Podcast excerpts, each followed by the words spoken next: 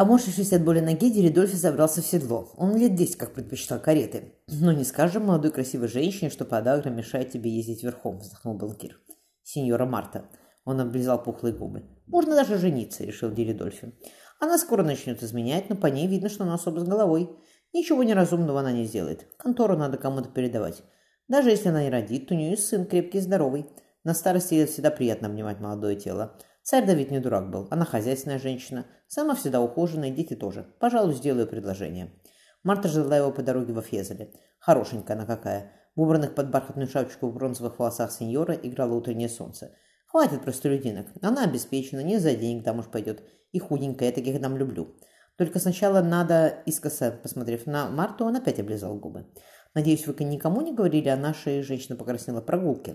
Я вдова, но не хочется слышать, сплетни. Деридольфи даже обиделся. Я никогда не поставлю даму в неловкое положение. Никто ничего не знает, сеньора Марта. Кстати, в горах есть пещеры, добавил он. Не такие знаменитые, как Монтекатини Терме, но тоже довольно интересные. Боже, Марта улыбнулась. Интересно посмотреть на них. Боюсь, только она вздохнула. Мне одной будет страшно, я все-таки женщина. Сеньора Марта. Банкир приосанился. Я с вами. Я вам все покажу. Но далеко заходить не надо, подумал он. Зачем время терять? Тем более у входа светлее. Хочется ее получше рассмотреть. Фигура у нее хорошая, но вдруг она кривонога. Под юбками такого не видно. Значит, заерем ей юбки. Банкир даже поерзал, поерзал в седле. Они спешились у маленького водопада.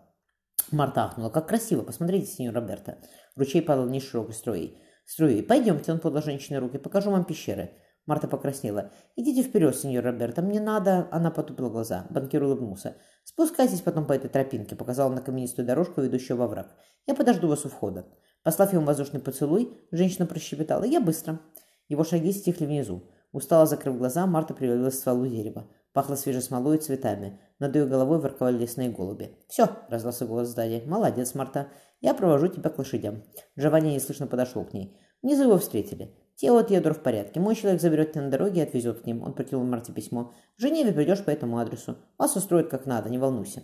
Марта похвалила себя за то, что в Венецию взяла банкира вексель. Иначе хороша бы я была сейчас, с мешками золота и детьми на руках. Она посмотрела в сторону. «Спасибо». «Приезжай», — она помедлила в Женеву, Джованни. «Не», — мужчина покачал головой, — «не приеду, Марта. Просто так он вздохнул с тобой нельзя. А если не просто так, то надо любить». «Я иначе не умею, таким я родился. Надо любить, да», — согласила женщина. Опираясь на его плечо, Марта легко взлетела в седло. «Счастливого пути!» Джованни пожал ей руку. Она указала в сторону пещер. «Спрашивай как следует. У него целый шкаф писем в доме. Туда мы тоже наведаемся». Он потребовал по холке лошадь. «Попозже». Оглянувшись через плечо, Марта проводила взглядом его темноволосую голову. «С Богом!» – подтлеснула, э, женщина подтлеснула лошадь. Даже Женевы путь не близкий. В пещере было темно. Костер едва, едва освещал влажные стены. Связанный Деридольфи сжался в углу. Джованни сцепил длинные пальцы. «Сеньор Роберто, я не люблю пытать людей без нужды. Вы нам расскажете о письмах, о шифре, о ваших людях в Англии, о том, что у вас хранится в шкафу, а мы вас не тронем. Договорились?» «Ну что потом?» – испуганно спросил банкир. «Я расскажу, а вы меня убьете». «Понимаете, сеньор Роберто?» – хмыкнул Джованни. «Во-первых, вы все равно расскажете. Только это будет дольше и больнее. Во-вторых, мы вас потом точно убьем. Хотя бы из милосердия. Потому что жить в таком виде вам будет, он помолчал, затруднительно. Ну как? Вы римлянин. Внезапно сказал Деридольфо. Я по выговору слышу, что римлянин. Сучка, заманившая меня сюда, венецианка. Зачем вы, итальянцы, работаете на протестантов за деньги? Джованни махнул рукой. От стен пещеры отделилась пара крепких парней. Сеньор Роберто.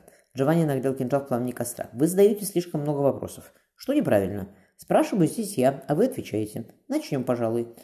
Ридольфи почувствовал жар раскаленного металла рядом с глазом. «Не надо, пожалуйста, не надо, я все расскажу». «Так бы сразу». Джованни не стал убирать кинжал. Косясь на клинок, банкир начал говорить. «Хорошо». Спрятав бумагу в карман, Джованни широко улыбнулся. Банкиру внезапно стало страшно. «Видите, сеньор Роберто, все прошло безболезненно для вас. Незачем было бояться. Но что теперь?» Ридольфи сжал застывшие пальцы. «Теперь вы отойдете», — мужчина указал на темный спуск. «Повернете спиной ко входу и подождете. Лошадь ваша на месте. Как я обещал, мы вас пальцем не тронем». «Хорошо», — боязливо сказал Деридольфи. Еле двигая подрагивающими ногами, он пошел вниз. «Хватит?» — обернулся он. «Еще немного», — приказал мужчина. «Отлично, стойте». «Сколько стоять?» — крикнул Деридольфи. Под сводами пещеры заметалось эхо. «Вы поймете», — отозвался Джованни, шагая свет полудня. «Поджигай», — кивнул Джованни одному из парней. «Всем лечь», — велел он. Порох взорвался мгновенно. Серая скала, закачавшись, рухнула вниз. Страшное дело обвалы. Диамальфи отряхнулся. Могут случиться в любой момент. Теперь в пещере только точно никому не зайти. И не выйти, разгохотался кто-то. Точно. «В седло», — скомандовал он. «Навестим особняк усопшего сеньора Роберта и заберем наследство покойника».